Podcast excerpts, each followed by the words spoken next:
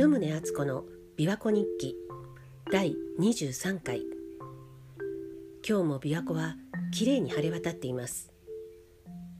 昨日は午後7時45分に満月になると聞いて待ってたんですがその1時間前には琵琶湖の少し上に大きなオレンジ色の月がとってもきれいに見えました。ちょうど真正面に月がいる感じで満月のパワーを直接もらった気分です。昨日は私が子供の頃昭和30年代から40年代に暮らしていたオンボロの家について話しました。父の兄で明治生まれだったおじさんも一緒に住んでいたと話しましたがおじさんはずっと独身で定職に就くことなくその後85歳で亡くなりました。当時は家族も持たずこれといった仕事もせずこの人の人生は何だったのかって少し同情する気持ちだったんですが都会で働いて年月を重ねるうちにある時ふといやおじさんって実はすごい人だったのかもと思うようになりました。おじさんは何があって耳が聞こえなくなったのか私は知らなかったんですが生まれつきでなかったことは確かです。戦争に行ってどういう経験をしたのかも全く知らないんですが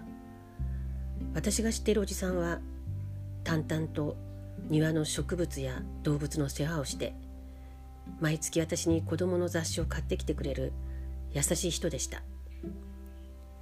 たまに公園整備などの仕事にも行ってたんですがそこでもやっぱり植物の世話をしてました。小さい頃は夜になると隣のおじさんの部屋から時々独り言が聞こえて変な人だなって思ってました。誰かと会話してるんです。で軍歌のレコードもよくかけてたのであれはもしかして戦友と話していたのかなと思ったりします。でその私は東京に出たわけですが都会で働いていると社会的に成功した人とか大きな仕事をして評価されてる人たちを目にする機会もよくありました。何か意味のあることをしている人たち大金を稼いでいる人たち。確かに偉業かもしれないですけどでもそれを達成する過程では誰かを傷つけていたり貶めていたり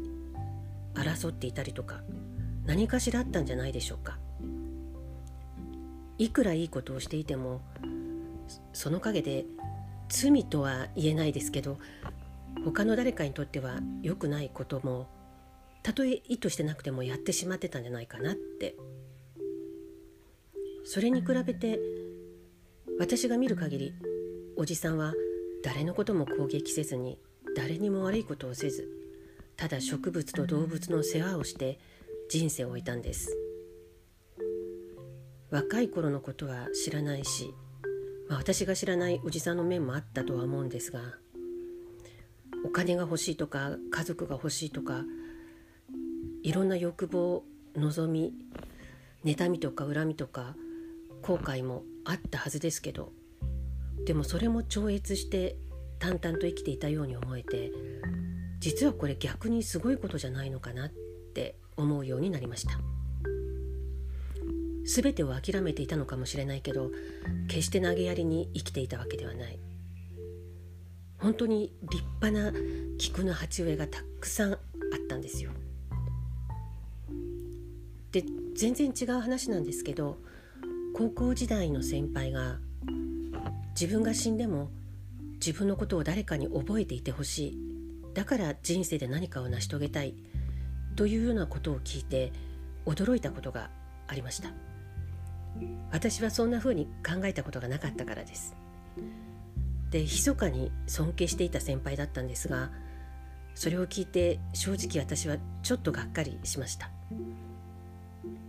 別に死んだ後に誰に覚えてもらってようが関係ないし何かを成し遂げたいという気持ちはわかるけど人に認めてもらいたいとか後世も評価されたいからっていうのはちょっと違うんじゃないかなって自分でやりたいことをやればいいだけじゃないのかなって思ってたんです。でもおじさんはきっとやりたいこともできなかったんでしょうね。戦争とか、まあ、自分ではどうにもできない事情もあったと思います。弟の世話になってどんな気持ちで晩年を過ごしたのか分かりませんがそれでも人に害を与えず庭をきれいにして犬の世話をして淡々と過ごした。それだけでも私はすごいなと思います。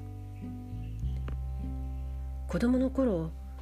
うちには雑種の犬が何匹かいたんですが一番年寄りの犬が弱ってきた時におじさんは犬を鎖から離しました。うちは坂の一番上にあったので裏がすぐ山になってたんです。で動物は死ぬとこを見られたくないから自分で死に場所を選べるように話してやるんだっておじさんは言ってました。私は大好きな犬とそんな形で別れるのは悲しかったんですがまだ自分で歩けるうちに話してやるんだっておじさんは言ってました。で2日後くらいしてその犬がふらっと戻ってきたんです。で私は帰ってきてくれたって大喜びして早く中においでって言ったんですけど犬は決して家には入ろうとせずにそのまますぐ近くのホラー穴のようなところに入り込んで出てきませんでした。死ぬ直前に最後の挨拶をしに来てくれたんだと思うんですがでうちのそばで死んでくれたんです。人生で何事かをなすことは大変なことかもしれないけど誰にも害を与えず誰に対しても悪いことをせず人生を終えることの方が本当はもっと大変なすごいことなんじゃないかなと思います。おじさんは実はすごい偉人だったのかもしれないと思います。犬を連れて散歩に出るおじさんの姿が今も目に浮かびます。私自身は人に対して嫌なことをいっぱいしてきてると思うので満月の翌日の今日